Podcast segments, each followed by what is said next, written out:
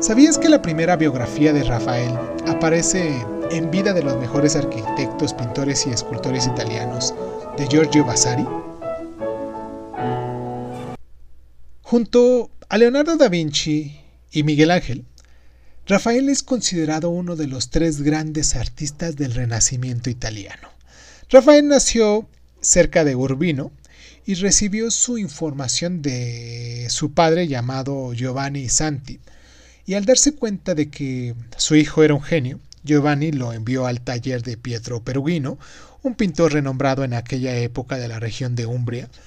y ya en el año de 1504 se trasladó a Florencia, la cuna artística de Italia a principios del siglo XVI, y el artista estudió los trabajos de Miguel Ángel y Leonardo combinando elementos de ambos hasta llegar a lo que sería un estilo totalmente personal. En el año de 1508, el Papa Julio II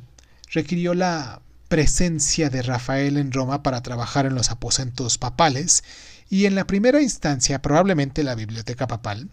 Rafael pintó los frescos de lo que se consideraban las cuatro disciplinas principales, lo que era la teología, la filosofía, el derecho y la poesía. Eh, la más famosa, la filosofía, se denominaría un poquito más adelante mm, la Escuela de Atenas. En ella aparece Platón y Aristóteles en un espacio arquitectónico inmenso y rodeado por todos los grandes pensadores de la Grecia antigua. Ahora bien, Rafael permaneció en Roma el resto de su corta pero prolífica vida, además de numerosas pinturas religiosas y retablos, también presentó escenas mitológicas, como por ejemplo Galatea, que fue encargada para la villa farnesina en el año de 1512,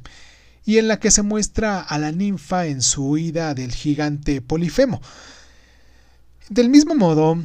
Rafael se ganó una reputación como arquitecto y fue contratado para supervisar la construcción de la Basílica de San Pedro tras la muerte del diseñador inicial Bramante en el año de 1514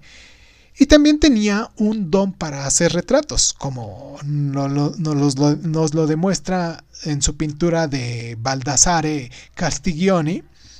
un autor y diplomático reconocido que hizo una mención del artista a su famoso tratado el renacentista El Cortesano.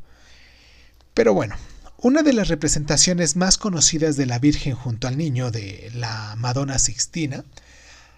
ha hecho correr ríos de tinta debido a la expresión inesperada de sorpresa que reflejan los rostros de estas dos figuras. Investigadores recientes también han revelado que la ubicación original de la obra en la iglesia hacía que las esculturas estuvieran mirando al crucifijo, y se suele decir que Rafael es el más clásico de los tres grandes maestros del Renacimiento. De hecho, Johann Wolfgang von Goethe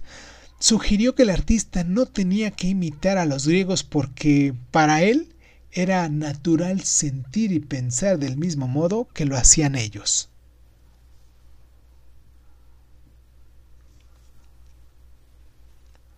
¿Sabías que en la obra La Escuela de Atenas, Platón aparece señalando hacia arriba, indicando así su interés por los conceptos abstractos y etéreos, mientras que mm, Aristóteles señala hacia el suelo en representación de su referencia por los temas más concretos y mundanos?